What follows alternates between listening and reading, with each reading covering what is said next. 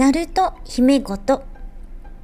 この番組はサブカル強めのクラシック業界のピアニストがあまり知られていない業界の話や好きなことを好きなようにつぶやく番組です。たまに演奏もします。サブパーソナリティはネズミさんです。皆様いかがお過ごしですか？パーソナリティのナルト姫です。しばらく激務で配信が滞ってしまいましたが、私は元気です。収録はね、していたんですけれど、編集ができなくって、待っていてくださったリスナーの皆さんごめんなさい。はい。実はですね、今、海外に仕事で来ております。9月の29日に日本を飛び立ちまして、今、とある国にいます。ちょっとどこにいるかは言えないのですが、言葉の端々でこの先想像するぐらいにしといてください。2週間ほどおりますので、こちらから配信したいなと思います。日本とそのとある国の国交、ふんふんふん、ふんふん年記念の式典で弾くことになりまして、はい、海外ビータですね。コロナ禍で招聘されていくのは初めてなので、すごくこちらも緊張していましたけれども、大使館の方たちがとってもよくしてくださって、無事に毎日が遅れています。帰国後のね、隔離もですね、ワクチンパスポートがあると、まっすぐ自宅に帰れることになりまして、ホテルに缶詰になるより良かったなと思っています。今回は、ネズミさんと、えっと、汚いお話をしています。はい。汚いって、うん、ま、お聞きになればわかりますが、韓国に留学していたネズミさんの当時の失敗談ですとか、お酒のね、失敗談とか、そういう話をしています。懐かしい留学話ですね。ネズミさんの魅力満載です。相変わらず私たちのまったり話なので、ゆるりとお聞きください。それでは今日も移動中の方、療養中の方、お仕事の合間、それぞれのシーンでほっこりできますように、最後までお付き合いよろしくお願いします。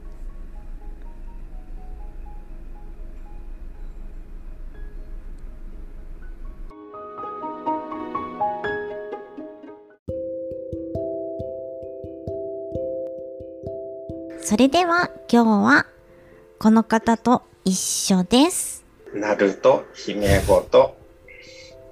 ネズミです。こんばんは。こんばんは。こんにちは。あの、顔が半分しか見えてません。はい、見えました。した大丈夫です、こんばんはです。えーと、今日はですね、何を喋ろうかと思ったんですけど、まずですね、この前、コーヒーさんと辛いものの話をしたんですけど、韓国の辛いものの話をざっくりお願いします。韓国の辛いもの？うん。韓国の辛いものか。まあ、唐辛子ですよね。基本的に韓国の辛さ。赤いもん。ね。うん。うん。でね、こう、必ずキムチっていうものが出てきて、うん。まあ今、キムチの起源はどこだなんて、ね、ちょっと戦争になりかねないことをね、どこと揉めてるの？中国と揉めてますね。そっか。どっちだろうね。わかんないね。うん。まあ、同じようなものは中国にあったかもしれないけうど、ん。文化として伝統として、まあ世にしっかり出たのは韓国の方が先なんじゃないかなっていうのはありますけどね。ネズさん、キムチは作んないの？キムチを作るのはね、すごく大変です。あと、この辺の暖かい気候ではできないと思あ、やっぱり寒い。う。うん、寒いところで、ね、白菜の中にしっかりつけて。あの、韓国って冷蔵庫2つあるんですよ。どの家庭も。え、キムチ用ってこと？キムチネンジャンゴって言うんですけど、キムチ冷蔵庫です。うーん。なんかあの、二層式の洗濯機みたいな感じで、で中にキムチが入ってる。どの家庭にも大体あるっていうふうに聞きましたねじゃあ、。キムチ専用の冷蔵庫。キムチ様だ。キムチにもいろんな種類があるじゃないですか。うん。白菜のキムチもあれば、キキュウリもあればムチもあ。るしね。うん。うん、塩辛みたいなのもあればね。うん、だから、まあいろんな種類のものが各家庭に揃っていて、今はもう昔みたいにつけるばっかりじゃなくて、もう普通に百貨店とかスーパーとかで買ってくる人はすごく多いみたいですし。若い世代はもうだいぶつけられなくなっている。うん。その方法を知らない人も随分増えてるって話は聞きましたねう。ーん。うん。そっか。私が一番お勧めするキムチはですね、長ネギのキムチです。長ネギなんだ。長ネギのキムチはね、美味しいよ。へ本え。当に長ネギのなパキムチって言うんですけど、あの、時々ね、食べたくなる。でも、パキムチはうん。日本でも手に入るんです。うーん。もう一個好きなのがあって、これはですね、切り干し大根の。美味しいね。うん。めちゃくちゃ美味しい。これは日本ではほとんど見たことそうないです。言ってたね。うん。新大久保でたまに見るぐらいかな。前にほら、ネーズさんに教わった切り干し大根で作るやつ、キムチの素入れてだけど、うん。あれやったらすごい美味しかったよ。うん、とても美味しいですよ、本当に。まあね、微妙にね、その硬さがね、しっかり残ってる方がね、とても美味しいね。あんまり戻しすぎないで、うんうん作る。でも本番もっと違うんだろうなと思う、きっと。うん、うん、うん、うん。ううんそうですね。あれ、あれを食べるときは必ず茹で豚と、うんえー、湯通しした白菜に巻いて食べる。いいね。食べたい。最高ですね。あの、もう、捨ててもいいようなボロボロの T シャツを着てですね、こう、胸からお腹のあたりがこう、汁でベッタベタになってもいいや、みたいな感じで食べるのが最高です。これ、あれだね、今思ったけど、この時間に食べ物の話は危険だね。そうだね、お腹空きましたうね。ん、お腹空いてきちゃった。今もう。まあ、散々飲んでるところですしね。そうだね、い今、ネズさん何飲んでる？私は今ビールです。まだ、あの、500缶が1本と35缶が1本終わったぐらいのところですけど、姫は何飲んでるんですか？ジンです。あれなんで消えたの？いや、あの、あれ？いい、いいんじゃないですか？ジン、ジン、ジンもいいんじゃないですか？うん。ジン。美味しいよ、ジン。知ってますよ？うん。とてもよく知っています。ちょっとウイスキーがなくなってしまったので、ジンにしました。韓国ってなんか面白い食べ物とか食べた？面白い食べ物、うん。食べ物ですか？人道的な観点からだいぶ減りましたけど、うん。韓国といえば、昔は犬を食べてたんやっぱワンコか。うん。うん。で、僕が留学に行った時にはもうほとんど見なかったうんだけど、ん。その5年、10年ぐらい前だったら、市場のちょっと裏に行けば普通に犬が釣られてたって話は聞きますね。うん。だから、食肉用として犬がよく食べられていたんです。結構そのコラゲンが多いんですよ。美容効果が非常に高いっていうので、食べられてたみたいですけども、今もほとんど見ないですね。あ、の、レトルトパックでたまに売ってるぐらい。へえ、そうなんだ。うん、かなそあと、面白いものって言ったら、あの、これは日本起源なのか韓国起源なのかっていつも喧嘩になるやつあるじゃないですか。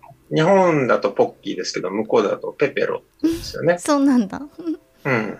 でペペロはですね、どこが売ってるかっていうと、うん確かロッテなんですうよ。ん。でこっちはロッテじゃないですよね、うんポッキー。確か。グリコ。グリコですよね。これはどういうことだみたいなね。うんで、まあ、韓国っていう国は、まあ、その今すごいね、この日本と仲が悪い感じになってますけども、まあ日本に限らずですよ。結局、その、北朝鮮がまだなかったというか、その朝鮮半島が一つの国だった頃っていうのは、ずっと自分たちの文化を守りながら国もあったんですけども、一方でやっぱりすぐ近くに強大な国がある状態で、自分たちの民族文化を守ろうとするっていう、そういう意識が強くて、で、自分たちのアイデンティティを守ろうとするんですよね。で、根なしになった文化については、いや、これはうちらのもんだろうっていうふうにうん、必然的に割と思う、悪気なく、ね。なんじゃないかなって僕はずっとね、向こうでいろんなお菓子を食べながら思ってました。うん。うん。だから、そういう風に食べるようになって、辛いものが割と苦手じゃなくなったかなっていう感じはしますね。ねお腹痛くなったりお尻が痛くなったりはしないの？あそれは、あの、鍛えればなんとかなるんじゃないです鍛えるもんなの？か。鍛えれば。うんお尻も慣れて正直、タイ料理食べた後は必ずあうん大変じゃないですか。次の日ねファイヤーだよねうんうん、だって、まあ、一回広島でとんでもない辛いものを食べさせられて、うんもう大変なことになったんですよ。うんうん。あの時には僕はもう間違いなく、あの、唐辛子の致死量以上のものを食べた。しかも、こう仕事で行っててね、招聘されて仕事で行ってて、そういうことがあったので、僕はここで死んでみんなに迷惑かけるんだなって思いながら、居 そこまで、でうんうんそう、そのくらい大変なことになったのをよく覚えていますよ。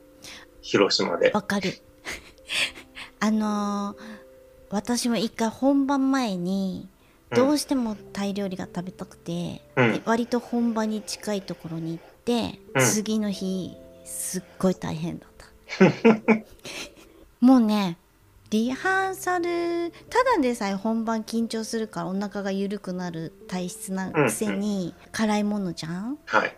もうね楽譜に全然集中できないの。お尻ばっかり気になっちゃって。熱い。熱い。熱い。そう座ってて もうびっくりした。本当に火事だと思って。お尻が火事でなんとかやったけど全然集中できなかった。もう。え一瞬ねアテントを買おうかって思った これまずいなって思ってトイレ行けないしって思ってそれからなるべく辛いものは前の日に食べるのはやめようとああ、そうなんでも食べたくなるんだけどね。うん、なるほどね。ん。前の日に、まあ、辛いものっていうのはね、体調あれですね。う。ん。あの、辛いものだけじゃないですよね。前の日に控えた方がいいものっていうのは。あの、例えば、強いお酒とか飲みすぎたりしたら、うん。あの、翌日、あの、周りのスタッフに癖って言われたり言われね、る言われる。ありますよね。ありますね。ありますえそういうごね経験はあるんですか？あるあるあのバケツ用意されたことあるピアノの横に。そ それこそあの初めてだって言われた。こんなこんな大きなところでバケツとポカリスエットが運ばれてきてでもあの全然戻してないんだよ。あの二日酔いじゃないの。酔ってんのまだ。いや、あ、そうそうそう。そう。わかる。わかるでしょ？そう、二日酔いじゃなくて酔ってる酔ってるの。まだ、うん。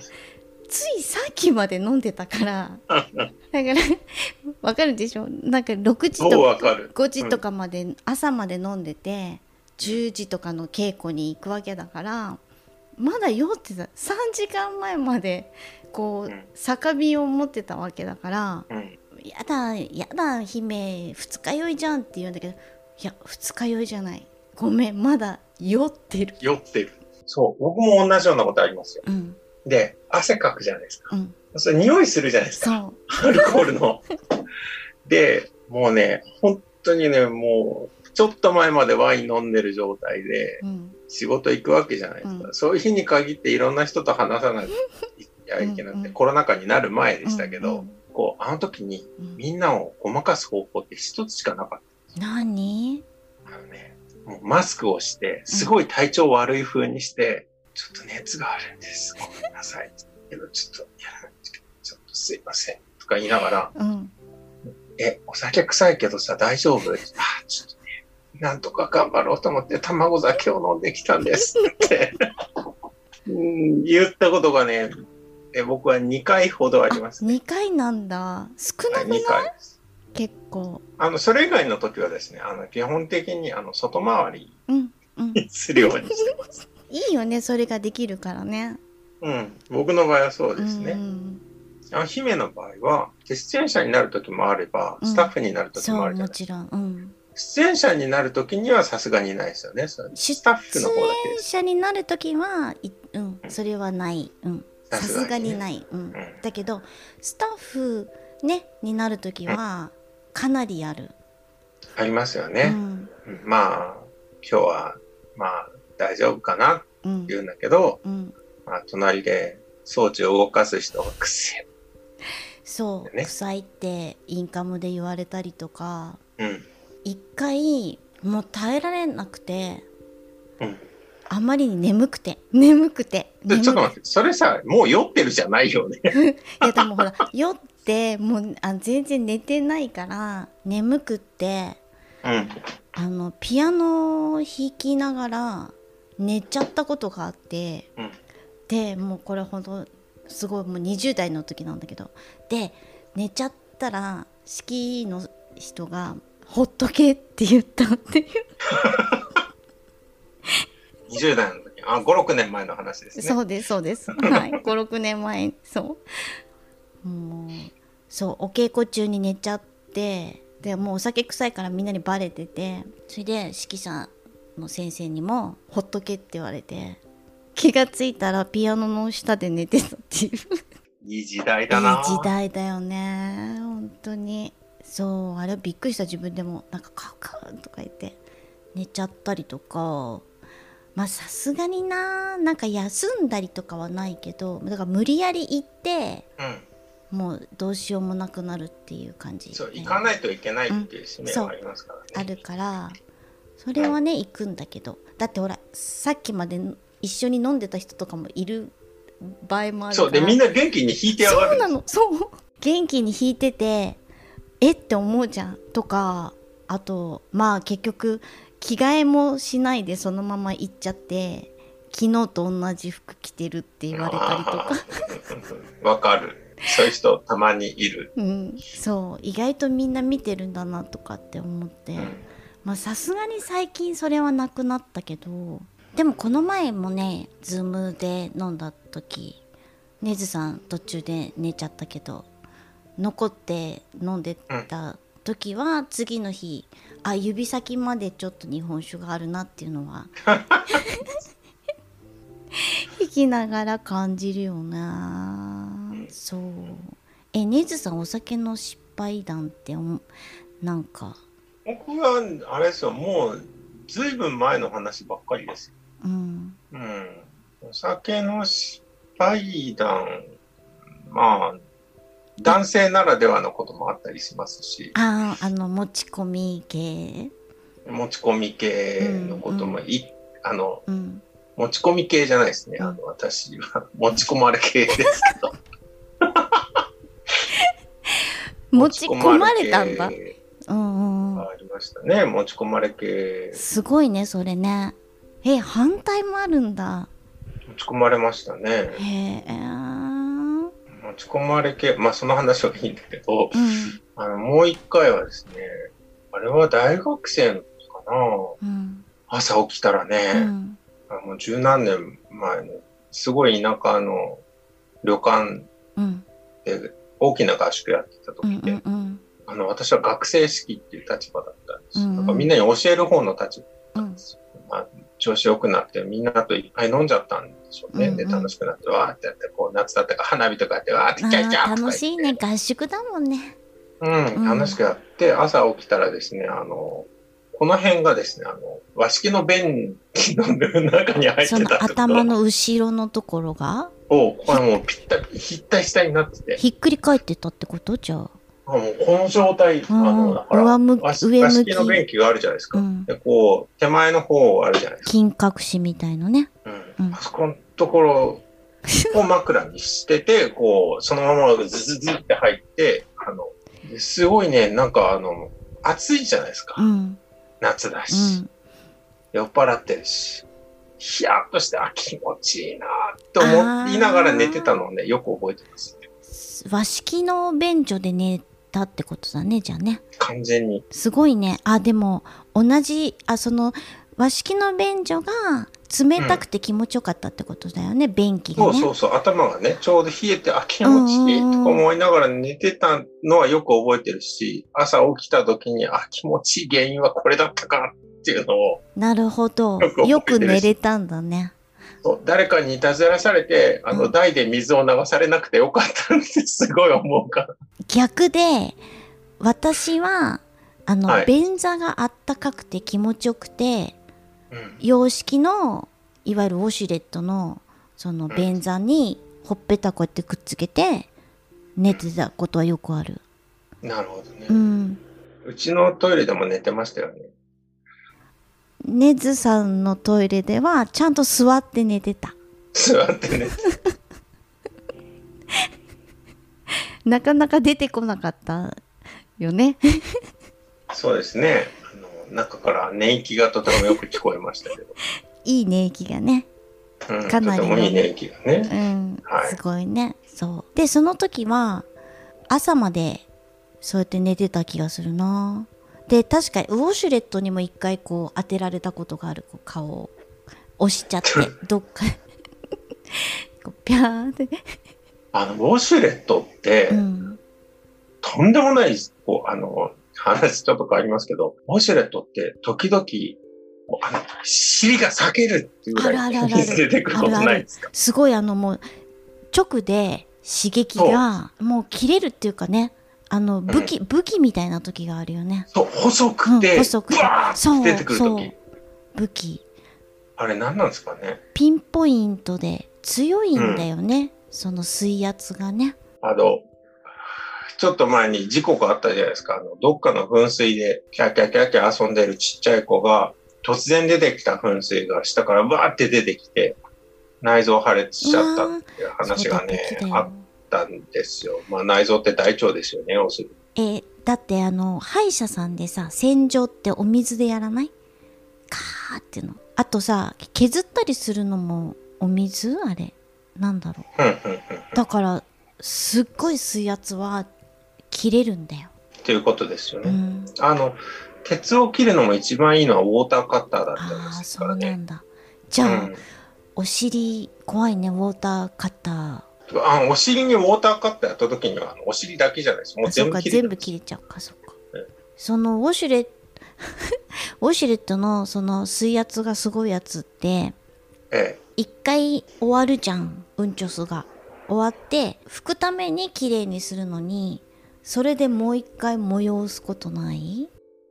だからその刺激ウォシュレットの刺激でもう一回したくなるってことない？えん？え？わかんない。どういうことですか？えっと一回ことが終わるでしょ？はい、ことが終わります。うん。でお尻を拭くためにウォシュレットでおきれいにするわけじゃん。あの梅干しみたいなところをね。お尻のあああ、そういうことか。それでそれなのになんか一旦もう終わったのにまたしたくなってそれが刺激となって。うんエンドレスに3回も4回もつながることがあるんだけど私だけ？あの私は水圧が強い時には、うん。ちょっと弱めにするので、ご 学べっめんなさい。てことだうん。あねまあ、それは使い方じゃないですか。でも、あの、ビルとかにね、うん。あるウォシュレットって、みんなが設定をいじれないようにされてるじゃないですか。うん。で、僕はああいうのがあるとすごい許せないので、うん同じ型番のやつをネットで調べるんです。すごいそうすると、その解除の仕方がわかるから。あーそっかそれで解除してそこまでしてどのボタンを何秒長押しとか書いてあるんですうよ。それで解除して自分専用のトイレにするみたいな感じで。だからビルの中で、このトイレの、ここはもう俺専用だみたいな感じで、温度も勝手にいじるみたいな。そこしか入れない、うんうん、そう、夏でもあったかいですっていう感じにする。お湯設定になってるってことだね。そうそうそう、お湯設定になる。あれあのお水だと思ってないからお水で出てくるとヒヤーってなるよね。なりますよね。んあれびっくお湯りする。設定で、水流は5のうちの必ず2か3にする。柔らかい方がいいもんね。ん。みんななんで避けねえんだろうって思いますか？あの刺激が好きなんじゃないかな。ああ、そういう人いるのうか。痛いからね。それこそ辛いもの食べた次の日なんてもうそんなんで追い打ちをかかけるようにただれちゃう気がするから。そうですようね。んうん。お尻は大事だよやっぱり。お尻は大事です。うんお尻は大事。うん大事。他は？他、うん。他はでも、僕ね、昔全然飲めなかったんですよ。うん。あの、グラス一杯のビールで、うん潰れてたぐらい。同じくだよ。うん。今、最高記録どんだけですか？一生半ぐらいすげえね。でもそれは一日かけてだから。だってでも日本酒って強いじゃないですか。うん。でゆっくり飲んうん、で。ゆっくりね。ゆっくり飲んで。まあ僕もゆっくりワイン2本ぐらいです。うん。ワイン2本、そうだね。白1本、赤1本とかかな。赤い。もうあの、それこそ翌日のトイレは真っ黒ですよ。うん。うん。うん。イカスミ食べた後みたいにね。そうで、あの、トイレがワインの匂いになる。そう。日本酒もそうなんだよね。そう。ねわかる。わかる。今日は汚い話が多いですね。いけないね。これ、お食事しながら聞いてる人いたら、ちそう、ょっとはじめキムチの話とか話してたのにね失礼な話お話を戻そうかね。なんでそうなったんだろう。あ、でもね、そうだ。僕ね、それこそ留学中に一回飲まされすぎてうん、やらかしたことがあるんですよ。ああ、韓国で。急激にこう、やっぱりそのワンショット文化っていうのがあるので、相手は韓国人じゃなかったんですけど、その日のパーティーっていうのは日本人、中国人、フィリピン人、ベトナム人、ミャンマー人、ラオス人、マレーシア人、ブルネイ人がいたかな。すごいね、いっぱい。あとモンゴル人もいた。アジア全員集合みたいになってる。もうで、やっぱ東南アジアの人みんな強いじゃないですうか。んみんなよく飲むんですよ。うんで、僕の中で一番強かったのはラオスの人ですね。あの人たちは本当によく飲む。うん。モンゴルの人もよく飲んだけど、モンゴル強いって言うじゃないですか。うんやっぱ強いお酒多いし。でも、よく飲んだのはラオスの人かな。うん。で、ちょっとトイレ行ってくるうんって言って、トイレがまあ、10メートルぐらい先にある。その間にもう耐えられなくなって、こう上からものすごく出しちゃったんですで、そのままぶっ倒れて、あってなった時に、あ、うん。どこの国の人が助けてくれたと思いますか？その今までいた、言った中でってこと？誰だろう。普通に考えたら日本人だって思いたいけどね。あのね、日本人は一緒一緒の建物に住んでたのは僕以外は女の子しかいなかったです。ああ、そっか。あのね、その時もうはっきり分かったのは、ラオス人は僕のところに来て、お前そんなことやってんじゃねえよ、お前もっと飲めよ。そっちか。進める方ね、自分が強く、マレーシアの人は、か彼はムスリムでもあったから、うんえーやっぱ酒は良くない。うんブルネイのやつも酒は良くないってうん。うん言ってて、フィリピン人はまあ若いからね、みたいな感じ。うん。日本人の女の子たちは僕より年下だったし、うんちょっと見てらんないっていう感じになって中国人の人たちも、まあ、まあ、こういうことあるよね。あ、あと韓国人の友達もいたけどね。うんうん。韓国人の友達は僕より若い男の子ばっかりだったから、もう放放置の状態だ助けてくれたのはミャンマーの人です。へえ、ミ頭がない。ーミャンマーの人たちが3人すぐに来て、さささーってすぐに片付けて、よくあるよ、こんなこと。まあ仕方ないよって人生いろいろあるからねって言ってくれて。ネズさんの祖祖も綺麗にお掃除してくれたんだ。うん。敬虔な仏教徒って感じです。ああ、そうなんだ。すごいね。うんまあ、会った人たちがそうだったのかもしれないけども、うんうんでもあの留学中の中で、韓国人以外で一番お世話になったのはミャンマーの3人ですね。んうん、本当にいい人たちで。ね今でも時々連絡を取り合ってたんだけど、まあ、そのミャンマーの言論統制とかそういうもののせいなのかなわかんないけど、Facebook から3人とも消えちゃってて、あうん、ちょっと寂しいなっていう感じはあるんですけどね。スカイプではね、まだ繋がってるからいいんだけどあそうなんだ。。うん、うん嬉しいね、それはね。うーん、元気かなってちょっと心配なところはありますうね。んうん。情勢とかがあるからな。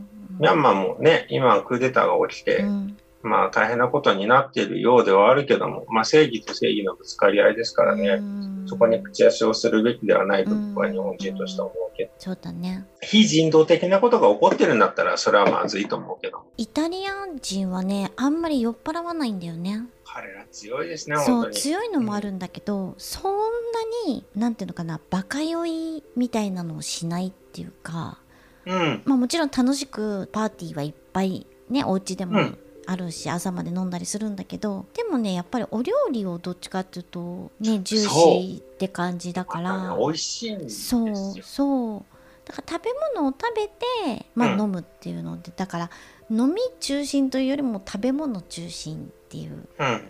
感じかな健康を気遣うとか、うんそういうことがすごい大きかったかな。いやー、当に会員元気かなってすごい今でも思いますからね。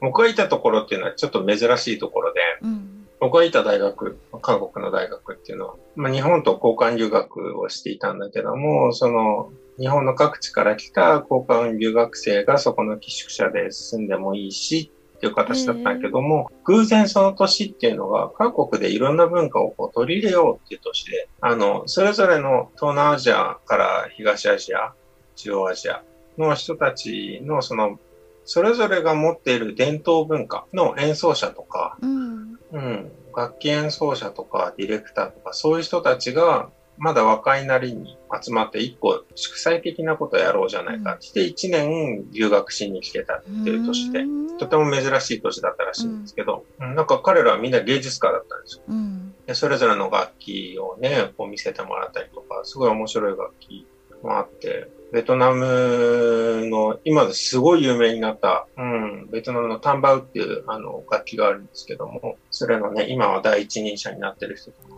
いて、うん、いいね民族楽器。ベトナムう人んのこうアーティストとか来た時に、ああいつ知ってるかってうんいうと、言えるね。え、なんで知ってんの？って言われて、うんうん。僕一緒に住んでてさ、って。よく飲んでたんだよって話をして。へえちなみにその人の妹さんは有名なチェリストなんであす。そうなんだ。なんか偶然それで。しかもそのチェリストとしてまだ卵だった時代に日本にも来てて、うん。それが偶然名古屋で、えー。僕がちょっとバイト行ってたところで、そう、で偶然そこで会ってるんですよ。面白いね。もうなんか変なね、縁で繋がって、で僕名古屋にいたよとか言ってうん。お俺あ、その前に俺の妹チェリストなんだけど知ってるかって言われて、もう名古屋にいたよ。その演奏会僕手伝ってたよ、うん普通に。うんマジかマジかって言って、すごい仲良くなったんだけども。うん。なんかどっかでつながるのっていいねそういうのね本当に。うんうん。だけど、でもね、部屋がね、シェアハウスなんですよ。同じ部屋に二人とかいるわけです。うん日本人同士だったらまだ大丈夫。うん韓国人ともね、仲いいやつだったらうまくいくと思うんですよ。ごめんなさい。ちょっと、ブルネイの人は大変だった。大変だったあのね、何が大変ってね、うんお香を焚くんですよ。いろんなものに匂いがついちゃうし、え彼とはね、5つじゃないね、10個ぐらい上だったんじゃないかな、へー彼の方が。うん。で、もうそのくらいの年になってるともう頭の中も固まってるし、韓国語を覚えようっていう気もなかったし、彼は。なんかコミュニケーションの方法がね、下手くその英語しかできないし、ああそっか。意思の疎通がなかなかできないね。そう取れずにね、うん。いやーって、もうすごい喧嘩して、うん。そうで、寄宿社長みたいな人にお願いして、僕ちょっと部屋なんとかできないかって言って僕は出てって、うん。っていうことはありましたね。まあ、あの寄宿舎もなかなかすごいところで元病院を改造した。すごいね。毎日続々でしたよ。本当？うんいっぱいいた？ちょっと今日気持ち悪いかなっていう時にはう、ん。隣は日本人の女の子二人が住んでた。ん。で、ごめんちょっっと遊びに行っていい？って僕そこで寝てた。あの、その子たちとあのラブロマンス系なことは何もなかった。あそうなんだ。なんかありそうなのにね。うーん。向こうでそういうのラブロンマンスってなかったの？うん。そうかあってもおかしくなかったでしょうけどね。うんと思う当時、当時は仲いい彼女がいましたから。あそっかそっか当時はね。でも日本に置いてきたんじゃなかったっけ？その後、こっちにも来てたからね、あ韓国にねうんなんとかね。あそしたらいいよねそれはもちろんねそうそう、そんな、そんな悪いことはできないですよ。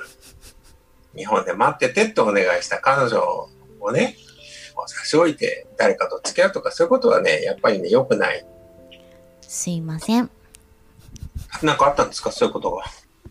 あの、僕何も今突っ込んでないですけど、いやなんか今謝っといた方がいいかなと思ったから謝っというたそなんですね。なんかあったんですね。まあそれも人の人生ですからいいんじゃないですか。うんまだあの5、6年前、その20代の頃の失敗があったことですから、まだこれからね、いろんなことがあるんじゃないでしょうすねか。お互いねはい。ねいろんなことがねあのイタリアでねうん。その日本みたいにその路上でちょっとこう気分が悪くなってまあちょっとね汚い話だけどまあリバースしてる人とかっていうのはあんまり見なかったあーだからそこはやっぱり全然違う飲み方が違うなっていうのは思ったかな日本人は、うんなんだかんだビールですよね、今。あー飲むとしたら？あそう向こうはねあんまりビールはねまあ飲むけど、まあ、ワインだしワインからじゃないですか。うんだから強いお酒の飲み方を知っているから、うんガブガブ飲むもんじゃないからねうん。うん韓国もなかったですよ。うんほとんど見なかった。一回ああるかないかぐらいじゃないかな。うなかったですね。うんだから日本人は弱いお酒から入っちゃうから、うん強いお酒を飲めなくて、勢いに乗っちゃって大変なことになるってパターンはあるけども、うん、日本酒って若い子たち飲まないじゃない。飲まないね。うん。怖がってるっていうかね。ん。だって今はもうあれじゃないですか、チューハイから入るでしょ？そうなんだろうねきっとね ?5% とかそう。ジュースじゃん。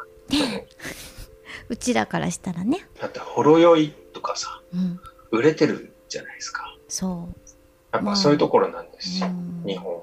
まあ、もちろん土地柄もあると思うんですけどね。うんうんうん。もちろん東北の方とか行ったらね、やっぱり強いお酒普通に飲めますって人多いだろうけど、九州行ったらね、焼酎飲めますって人も多いだろうけど。そうだから考えたらそうなんだよ。いきなりそういう弱いのから強くしてこうっていうんじゃなくてもうイタリアはもうちっちゃい頃からワインだから、ワイン飲ませてるって言ったらへあれだけど薄めなワインっていうのちょっとお水入れるとか氷入れるとかで慣らしていくっていうか最初からもうそうなんだよね。ホットワインとかもあるでしょ？そうそうそう。まあアルコール分は消えるねちょっとは消えるとは言ってもホット消えるって言われてるけど、消えてねえだろって感じのものもあるじゃないですか。結構ね。あったかいから余計回るとかね。あるしね。そうそうそうそう。うん。え韓国ってよく飲まれてるあの焼酎みたいのあるよね。マッコリとかじゃなくて。チャミスルですね、うんチャミスル。うんねあの緑色の瓶のやつ。そうそう。あれも結構度数強いよね。今は随分低くなりましたけどね、うん。チャミスルも。18度とか19度ぐらいじゃないですか。僕が行ってた頃は25度とかだったけどあも、ー。これ弱くなったんだよって。言って、うん。昔は29度とかそのくらいあったんだよって。うん。え彼らはそのワンショット用のグラス、うん小さいグラスに入れて、もう乾杯をするたびにそれをみんなで一気に飲みます。うんっていうのがあってもうショットグラスで飲むんだねそう。それが10分ごとぐらいに乾杯されるんですすごいねそれってもういらないって言っちゃいけないの？よ。うん怒られる。怒られるあの、その儒教的なところがあるので、上の先輩が言うんだったら下の人は絶対飲まないといけないみたいな。今で言うとパワハラですよね。まあだいぶ減ったんだろうけども、でもやっぱりあると思いますよ、うんそういう文化は。うん。あとは、飲んでると、うんやっぱ体が慣れてくるうんじゃないですか。私も初めて韓国行った時に、それをね、みんなで乾杯して、正直、香類の、うんその、ストレートなんてね、消毒液にしかそ思えないわけですよ。うんうん美味しさも何もない、うんカって飲んで、パターンってなるわけですよ。うん初めは。うんえー、留学が終わる頃、1年経った終わる頃には、一人で普通に一瓶飲めるようになってるからね。ちゃんと成長するよね体もねうんそれが今となってはですよ。うん今となっては日本で時々チャミスルを飲みたくなると、3瓶ぐらい買って、うん普通に全部飲み干して、これはあの明日と明後日の分出たの。今日全部飲み干した。あるし。美味しいもんそうです。そういう感じですよ。だからだんだん、こう、いい意味でも悪い意味でもなんですけども、やっぱお酒はね、飲んでると慣れてきちゃう。うん体が慣れてきて飲めちゃうようになるっていうのはありますよね。ある飲み慣れっていうかねうん。でもいいように体を成長させないと、先に臓器が壊れちゃうから、そこだけは気をつけながら、まあ、やるっていう、そのお酒の文化っていうのも大事なんじゃないかなっていうのは思いますよね。まあもともとね本当に体質的にダメな人はねいくら飲んでもね、ダメだから無理しない方がねいいけれどもね、うん、うんそうですよね、うん本当に。日本のその酒文化を海外に持っていって絶対受けられない、受け入れられにくいものって一つあるんですよ。何？熱燗です。熱燗ダメ？向こ熱燗はモンゴルの強い人たちにも、まあ、日本ではこうやって温めて飲むんだよっつって日本酒こうすごい温めて飲ませようとして、もう匂いがダメダメダメダメうダメああそうなんだ。まあお体を普段から飲んでる奴らが何を言ってるんだ？普段から60度70度飲んでる奴らが何を言ってる？思ったのをよく覚えてますね。ほらやっぱり純米酒とかってあの、う常温とかあとぬる燗の方が美味しく飲めるっていうお酒もあるからね。あそうですね。うん。うん。えーそうなんだ。熱燗美味しいけそう、あの時のね、もうこう、あれですよ、もうみんな、うちらが熱燗を作ってる時の騎士、もうそこ、あの部屋には入っちゃいけないみたいな。あ、そんな嫌なんだ。うん。その時に普通に入ってきた中国人の女の子は、それを飲んで、翌日潰れてました。あ知らないから逆に飲めちゃって壊れた。そうかもね。でも中国ほら紹興酒とか温める人もいるからね。ああ、そうですね。うんだから温かいお酒は紹興酒うんうん。飲めるんだのね、きっとね。そうん。うん。漢民族はそうなのかもしれないですね。ねえ面白いよね。そう。いろいろわかるよね。へえ。そうですね。